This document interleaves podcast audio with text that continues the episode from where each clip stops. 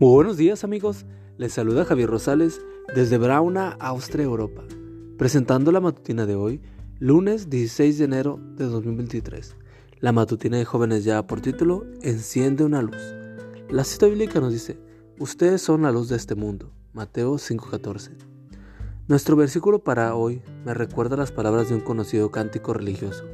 Enciende una luz, déjala brillar, la luz de Jesús que brille en todo lugar no la puedes esconder, no te la puedes callar. Encender una luz. Eso fue lo que hicieron los cristianos de Rumania, cuando unas libertades civiles y religiosas fueron suspendidas bajo el régimen de Nicolao Secua. Este implacable dictador estableció un férreo sistema de censura que controlaba incluso lo que se predicaba en los templos.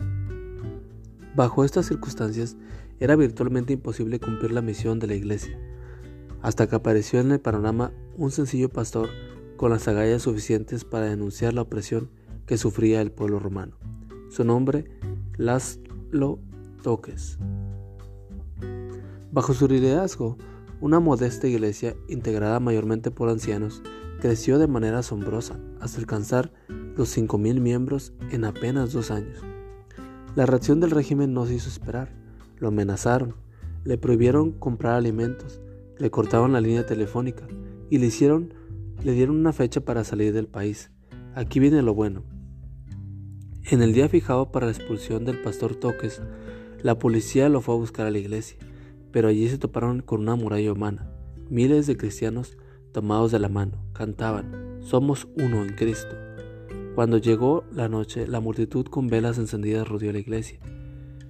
Cuando amaneció el número de personas había aumentado. Al ver que la situación se les salía de las manos, los policías entraron a la iglesia, pero no encontraron a toques. Entonces abrieron fuego contra la multitud. Grave error. La protesta se extendió a otras partes del país. A los pocos días, el sangriento régimen llegaba a su fin. ¿Cómo logró Toques motivar a sus feligreses? Muy sencillo. Les predicó que cada uno debía brillar para Cristo. Y brillaron.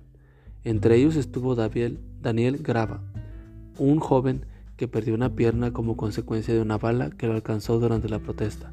Cuando su pastor lo fue a visitar al hospital, Daniel simplemente dijo, no lamento haber perdido la pierna, a fin de cuentas, fui yo quien encendió la primera vela esa noche.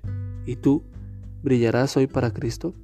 Recuerda que somos la luz del mundo. Enciende pues tu luz, no la puedes esconder, no te puedes callar. Ante tal necesidad, enciende una luz en la oscuridad.